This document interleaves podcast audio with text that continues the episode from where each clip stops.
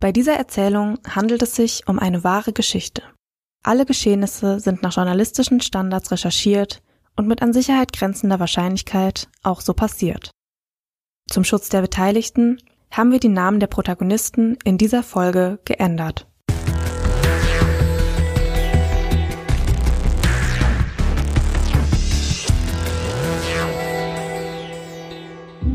Fünf Minuten vor dem Tod, der Kriminalpodcast. Eine Podcast-Doku-Serie in drei Folgen mit Luisa Bleich und Jost Schmidt. Verliebt, vereint, getötet. Als sie meine Freundin töteten. Folge 1. Fünf Minuten vor dem Tod unseres Opfers. Was ist da passiert? Unser Opfer heißt Hira. Hira ist 18 Jahre alt. Ihr Tod war eine Folge von vielen Ereignissen. Fünf Minuten vorher wird sie geahnt haben, dass das nicht mehr gut ausgeht. In den Momenten und Augenblicken davor wird sie wahrscheinlich große Angst gehabt haben. Das hier ist ihre Geschichte.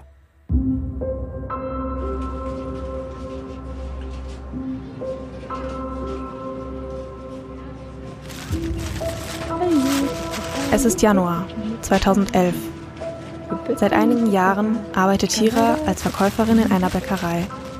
Erst nur sonntags, später dann auch an Samstagen. Manchmal übernimmt sie auch die Urlaubsvertretung für ihre Kollegen. Auch ihre Brüder helfen in der Bäckerei. Im Januar 2011 besucht Hira das Berufskolleg. Nebenbei arbeitet sie aber weiterhin in der Bäckerei. Und nicht nur sie arbeitet dort, sondern auch Jonas. Er ist Bäcker. Jonas ist für Hira ein ganz besonderer Mensch. Sie beginnt sich für ihn zu interessieren. Ihre Gespräche werden privater. Manchmal fährt Jonas Hira zur Arbeit. Auch die Wochenenden verbringen die beiden gemeinsam. Im Juni 2011 kommen sie schließlich fest zusammen. Ihrer Familie erzählt Hira davon aber nichts. Sie ist Jesidin und sie weiß, eine Beziehung zu einem Nicht-Jesiden würden ihre Eltern und ihre Geschwister nicht dulden. Undenkbar, welche Konsequenzen es für sie haben würde, wenn ihre Eltern von dieser Beziehung erfahren würden. Denn ihre Familie erwartet von ihr, einen Jesiden zu heiraten und bis zu ihrer Hochzeit Jungfrau zu bleiben. Doch bei Jonas kann sie sie selbst sein. Bei ihm hat sie keine Bedenken und Gedanken an mögliche Folgen. Bei ihm fühlt sie sich sicher.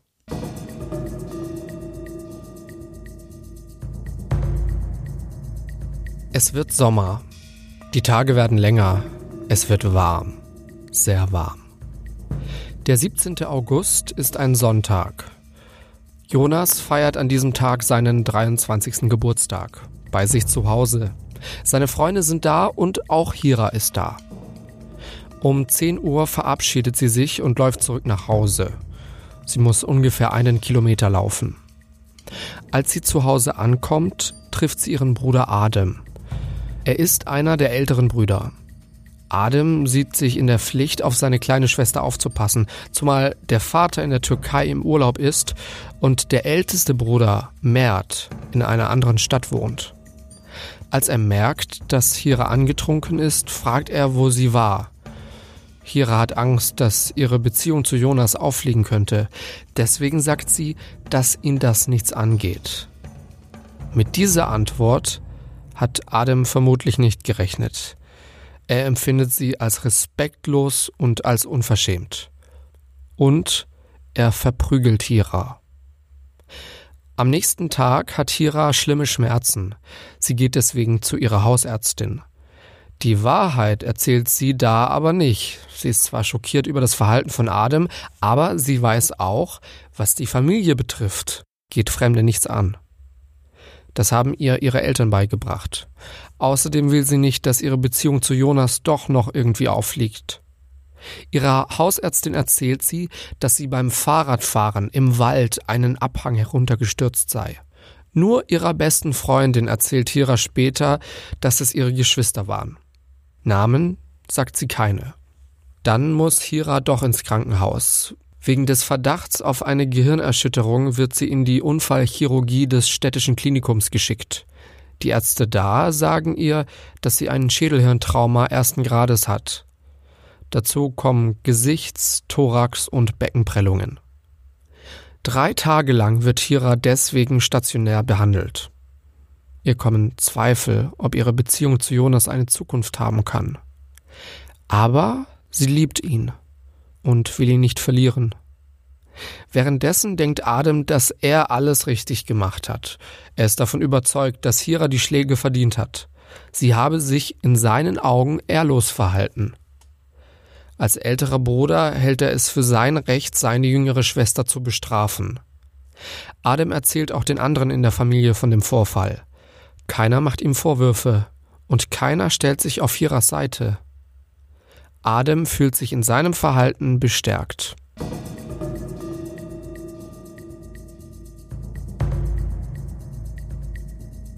Die Familie Akan kommt aus Midyat. Das ist eine Stadt in der Türkei an der Grenze zu Syrien. 1985 kommen die Eltern mit den Großeltern nach Deutschland, nach Detmold in Nordrhein-Westfalen. Die älteste Tochter Zera ist da schon auf der Welt. In Deutschland kommen noch neun andere Geschwister auf die Welt. Die Familie Akan lebt nach jesidischem Glauben. Einige Jesiden sind durch ihre religiösen Normen und patriarchalischen Werte geprägt. Auch Familie Akan lebt nach diesen Werten. Ihnen sind zum Beispiel folgende Sachen wichtig. Zitat aus dem Urteil als Anhänger des Jesidentums bilden die Jesiden eine eigenständige monotheistische Religion. Innerhalb der jesidischen Gemeinschaft herrscht ein striktes Kastensystem, das durch Geburt festgelegt ist. Ein Wechsel von einer Kaste in eine andere ist nicht möglich. Eine Heirat außerhalb der eigenen Kaste wird üblicherweise ebenso mit strikter Ausgrenzung bestraft wie eine Partnerschaft mit einem Nicht-Jesiden, die insbesondere den Frauen verboten ist. Dies ist nach dem Verständnis des Jesidentums notwendig, um das Kollektiv zu schützen und zu bewahren. Seine Interessen gehen vor. Das Individuum spielt nur eine sekundäre Rolle. An der Spitze der Familie steht der Vater als Haushaltsvorstand. Die zweite Stelle innerhalb der Hierarchie nimmt der älteste Sohn ein. Der Vater als Oberhaupt der Familie muss dafür sorgen, dass die Ehre der Familie in der Öffentlichkeit geschützt wird. Dieses hat die Aufgabe, das Verhalten der übrigen Familienmitglieder zu kontrollieren und bei einem ungebührlichen Verhalten zu bestrafen. Nicht selten spielt hier auch der soziale Druck der Gemeinschaft eine wesentliche Rolle. Die Angst vor einem Gesichtsverlust innerhalb der sozialen Gemeinde kann ein aktives Vorgehen gegen den Ehrverletzer verstärken. Nach außen ist Familie Akan voll integriert. Doch die Erziehung der Kinder ist geprägt durch die jesidisch-patriarchalische Familienstruktur. Der Vater von Hira will, dass seine Kinder die jesidischen Vorschriften strikt einhalten. Er hat die Autorität im Haus. Die Kinder sollen nach seinen Wertvorstellungen und Traditionen leben. Eigene Wünsche von Hira und ihren Geschwistern müssen hinter dem Wohl der Familie anstehen. Besonders die älteste Schwester Zera und der älteste Bruder Mert wollen alles genau so machen, wie es ihr Vater will. Sie wissen, dass ihre Eltern durch die Auswanderung kein einfaches Leben hatten. Zera fühlt sich als älteste für ihre jüngeren Geschwister verantwortlich. Sie wird zu einer wichtigen Ansprechpartnerin für ihre Geschwister, bei großen oder kleinen Problemen. Sie ist auch für die Verwaltung der Finanzen der Familie zuständig. Als ältester Bruder ist Mert das stellvertretende Familienoberhaupt. Er ist, wie sein Vater, verantwortlich dafür, dass die Familienehre bewahrt wird. Zera wird als einziges der zehn Kinder in der Heimat der Eltern in der Türkei geboren. In Deutschland geht sie zur Grundschule und danach aufs Gymnasium. Nach ihrem Abitur fängt sie eine Ausbildung zur Verwaltungsfachangestellten bei der Stadt Detmold an. Diese Ausbildung wird sie später noch ausnutzen, um ihr Amt zu missbrauchen. Nach der Ausbildung arbeitet Zera als Sachbearbeiterin in der Bürgerberatung. Sie ist nicht verheiratet und hat auch keine Kinder. In ihrer Freizeit geht sie gerne schwimmen oder joggen. Sie liest gerne. Strafrechtlich war sie bisher unauffällig und hat sich nichts zu Schulden kommen lassen. Mert ist 25 Jahre alt. Nach der Grundschule geht er auf eine Gesamtschule. Nach der 10. Klasse reicht es ihm dann aber mit der Schule. Er macht eine Ausbildung zum Anlagemechaniker für Sanitär-, Heizungs- und Klimatechniker. Danach arbeitet er drei Jahre bei einer Firma als Lagerarbeiter. Später wird er als Gas- und Wasserinstallateur arbeiten und ungefähr 1200 Euro netto verdienen.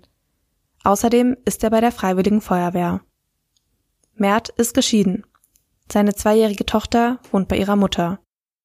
Kerem ist 24 Jahre alt. Nach der Grundschule geht's für ihn auf der Hauptschule weiter. Danach will Kerem die Fachhochschulreife für Wirtschaft und Verwaltung. Deswegen geht er auf ein Berufskolleg. Dann kommt seine Hochzeit dazwischen, er bricht die Ausbildung ab. Weil Kerem Geld für seine Familie verdienen will, fängt er an, als Packer zu arbeiten. Ein Jahr später wechselt er seinen Job und fängt als Call Agent in einem Callcenter an. Kerem ist verheiratet und hat zwei kleine Töchter. Er spielt Fußball oder geht ins Fitnessstudio. Und auch er ist bei der Freiwilligen Feuerwehr. Adem ist 22 Jahre alt. Er hat eine mittlere Reife. Die Ausbildung danach bricht er ab. Einerseits will er zur Bundeswehr, andererseits will er nicht von zu Hause weg. Also fängt er als Leiharbeiter an, macht ein Praktikum in einem Heizungs- und Sanitärbetrieb. Adem ist unverheiratet und hat keine Kinder. Auch er war sechs Jahre bei der Freiwilligen Feuerwehr. Erdem ist der Jüngste. Er ist 21 Jahre alt. Er macht eine Ausbildung zum Anlagenmechaniker.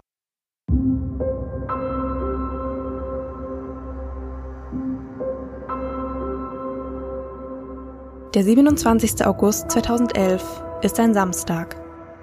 Heute sind Jonas und Hira genau zehn Wochen zusammen. Jonas überrascht Hira mit zehn roten Rosen. Sie nimmt den Strauß mit nach Hause, ohne nachzudenken, was das auslösen könnte. Die Konsequenzen folgen direkt. Zu Hause wird sie gefragt, wer ihr die Rosen geschenkt hat. Hira kommt in Erklärungsnot. Die Wahrheit sagen? Unmöglich. Ihr Vater würde so eine Beziehung niemals dulden. Und auch ihre Schwester Zera hat ihr vor einigen Monaten deutlich gemacht, dass es ihr als Jesidin verboten ist, einen deutschen Mann zu lieben. Hira behauptet also, dass sie die Rosen für ihre Freundin aufbewahren würde. Die wolle ihre Eltern mit dem Strauß zum Hochzeitstag überraschen. Hira ruft ihre Freundin auch sofort heimlich an und bittet sie, ihr zu helfen.